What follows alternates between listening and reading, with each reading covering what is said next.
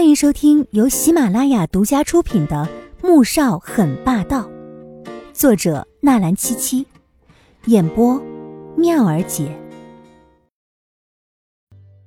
第三百九十五集。没想到第一天上班就过得如此充实，现在他已经开始后悔冲动跑来春城工作了。如果再这样每天和穆萧寒朝夕相处，他也不敢保证。自己会不会被这个男人诱惑，而做出什么有违道德的事情？思及此，他懊恼的一口将红酒喝了下去。没一会儿，脑袋又开始犯晕了，摇摇晃晃的走到床上，砰的一声倒了下去。半梦半醒之间，他觉得房间里面有人，却并不让他感到害怕，反倒感到高兴。缓缓坐起。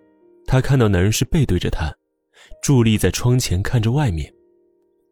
房间里面摆满了书，一张书柜，一组真皮沙发，一张茶几，茶几上面摆了两个杯子，里面是嫩绿的茶叶。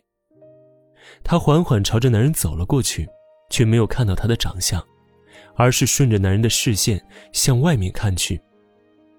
外面的院子里种满了蔷薇花。一座亭子里正坐着两个女孩，不知正在下面说着什么，一个神秘八卦，一个羞怯躲闪，不时偷偷的看向楼上，露出又惊又怕的神情。女孩很漂亮，五官精致柔美，一看就是那种柔和到随时能被人狠狠欺负的模样。不知为何，看到女人的容貌时，他心里有一种说不出的熟悉和亲近。他在想，这是谁啊？而自己又是在哪儿？然后他觉得自己应该看清身边的男人是谁。就在他抬头之际，耳边忽然响起了一阵不悦的声音：“小五，醒醒啊！小五！”黄天觉越喊脸色越黑，真是够了。他大老远的从国都跑过来，找到他住的酒店，找人给开了门进来之后，他竟然毫无所觉。这要是进来一个坏人，可怎么办呢？更让人头疼的是，他竟然还喝酒，明知道一喝就醉，竟然还喝了整整一杯。越想越气，他又加重力道推了两下。黄天武很生气，刚刚他差一点就能看到那个男人是谁了，是哪个混蛋把他吵醒的？他睁开眼，迷迷糊糊看到了熟悉的脸庞，不由猛地坐起。没想到，正好砸在了低头叫醒他的黄天觉的头上。脑袋撞脑袋，那就看谁的头硬了。黄天武疼的眼泪都出来了，委屈巴巴的瞪着自家大哥：“啊，你有病啊！疼死我了！”黄天觉揉了揉额头，没好气的回瞪了他一眼：“哎呦，你才有病呢！你没事玩什么离家出走啊？啊？”当你还是十几岁的叛逆青年呢？你你怎么跑这来了？黄天武的声音立即弱了下来。这话应该是我问你吧？不是答应在国都上班了吗？怎么又跑到 M H 上班啊？招呼不打一声就跑了？你是想让我们急死呀？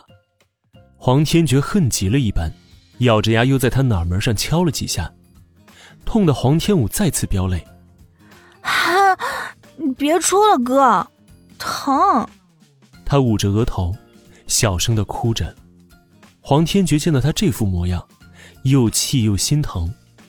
走，跟我回去。说着，拎起他的手就要走。不回。黄天武拍掉他的手，非常坚决。他都已经签了合同了，玉佩也没拿回来，该怎么回呀？你先告诉我。你为什么要来这里工作？黄天觉索性坐了下来，黄天武也不再隐瞒，将玉佩的事情说了出来。我签了合同的，而且 M H 公司有专业的团队，我只要专心自己的设计，别的事都不用管的。他还答应我会帮我打造一个品牌，推向国际市场，这个是别的公司都做不来的。玉佩丢了，为什么不告诉我？黄天觉的神情冷了下来，现在看来。妹妹并没有恢复记忆，但是穆萧寒显然已经知道她的身份了。所以才会如此处心积虑的将小五弄到春城他自己的眼皮子底下来盯着。而以他的手段，要是存心掩藏小五的行径，自己一定不可能如此快就找到。所以，他这是不想等了，故意将他引到春城。玉佩那么重要，我怕你们知道了要骂我的，我也没脸去见舅舅和外公。他低下头，小声的说着：“算了，你继续睡吧，我走了。”黄天觉叹了一口气。没想到瞒了三年，这事儿终于是瞒不住了。他没再强迫黄天武回去，而是拍了拍他的头，转身离去了。看着关上的房门，黄天武傻了，这是在闹哪样啊？刚才还是一副恨不得马上把他揪回国都的大哥，怎么突然就走了？不过他也真是的，早不来晚不来，偏偏他做梦的时候来，那个男人他还没看清长相呢。黄天武狱足的躺回床上，可是却一点睡意没有了。之前那个梦，他怎么会做那种梦呢？本集播讲完毕，感谢您的收听，记得点赞订阅哦。